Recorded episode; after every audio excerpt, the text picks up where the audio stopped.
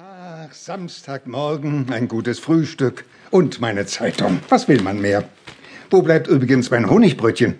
Das hast du gerade gegessen. Wirklich? Habe ich gar nicht gemerkt. Na, Wie auch, wenn du so in deine Zeitung versunken bist. Ah, Ich lese gerade einen sehr spannenden Bericht.